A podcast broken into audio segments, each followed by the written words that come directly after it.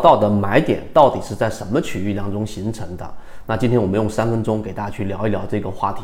首先，我们最近圈子里面给大家去说了一季报的行情，加上大盘趋势的行情，基本上在整个六月份很大概率会出现一个确定性机会。那我们在圈子里面也给大家展示出来，类似像长电科技这样类型的这种标的。然后呢，到现在为止，我们是五月九号给大家所看到的出现了蓝色超跌的类型买点，到现在为止将近百分之二十。那好，问题就来了，我们先说第一个，到底啊，无论各位是小白还是市场里面的这一种呃相对比较长时间的交易者，买点到底是在什么位置出现的？那这没有绝对答案，只有相对正确的答案。但圈子来说，我们的模型是非常确定的。有选项 A，例如说你选择是市场是在上涨疯狂当中出现的买点，例如说突破长期压力，突破我们说的新高，突破筹码的密集区域，这是很多交易者的这一种判断啊。如果你认为是这一种情况，你回复 A。另外一种呢，就是我们说市场是的买点是从恐慌当中出现的，当然还有别的震荡当中出现的买点等等。那圈子的答案是第二个答案，就是我们所说的恐慌才能形成真正意义上属于我们散户交易者的买点，这第一个观点。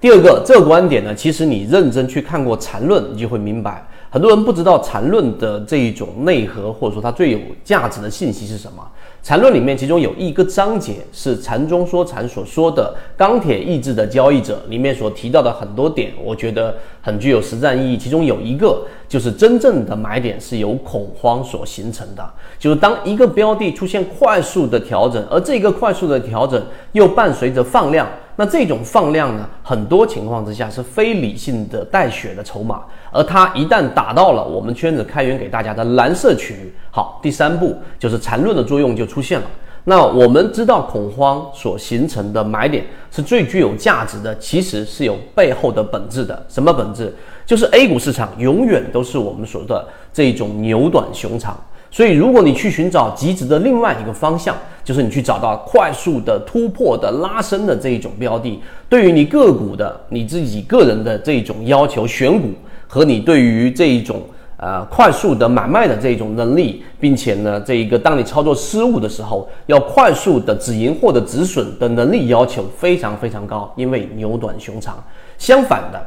如果我们现在呃大家所用的交易模型，无论是我们说的长电和我们说的金鱼报，到现在为止的高成功率是来自于我们把我们的成本放在非常低的位置，而这个低就是皮球下水的一个这一种物理反弹，也就跌到了非理性的区域，你用时间来换空间，所以这是第三点。第四点，缠论刚才我们说它的本质是什么？作为这个视频的这个结尾，你会发现缠论给我们去。用这一个非常完整的交易系统，帮我们通过不同的级别，通过背驰来寻找一个标的在上涨或者在下跌过程当中的量能衰竭的非常态区域。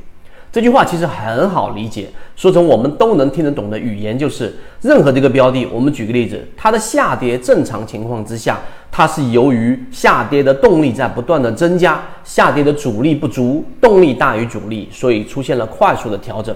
而缠论让我们看到的不仅仅是你看到的日线级别或者是分时图，而是你跳脱到不同的级别当中，例如说十五分钟级别，我们常用的；例如说三十分钟级别，当它的下跌的速速率在不断不断的减弱的时候，在 MACD 它会形成背驰的现象，在我们所说的这个呃这个活跃资金，它也会出现一个背驰的现象。所以当这种背驰现象一旦发生，这种就叫做非背驰类的这一种下跌之后的背驰，那这种背驰呢，就会形成了一个很明显的结论，就是下跌的量能在衰竭了。那这个时候呢，你可以从十五分钟级别或者是日线级别上找到一个类型的买点。那么这个位置上呢，它不一定是，或者说很大概率上，它并不是 V 字形的底部，也不是我们说的左侧交易。因为左侧交易的话，你所面临的风险是会遇到缠论里面所说的下跌盘整下跌，就是下跌的延续。相反的，我们能找到的是 V 字形的右侧，也就是一个次低点，能够确定这个底部就趋势中完美，那这一个安全性，那么这个时候你成功率就非常高了。所以这一个短短的我总结下来，大概可能三分钟、四分钟左右的视频里面，涵盖的信息量可能相对比较多。对于小白来说，你可能有一些概念。不太清晰，但我们在圈子当中已经交付了非常完整的内容，给每一个点上做了我们的实战和我们的这一个理论框架，以及我们的可视化内容。这些最终的目的都是为了完善我们的交易模式。如果你也想进一步的去系统学习，可以移步朋友圈搜索 A D K 三六八八，一起终身进化。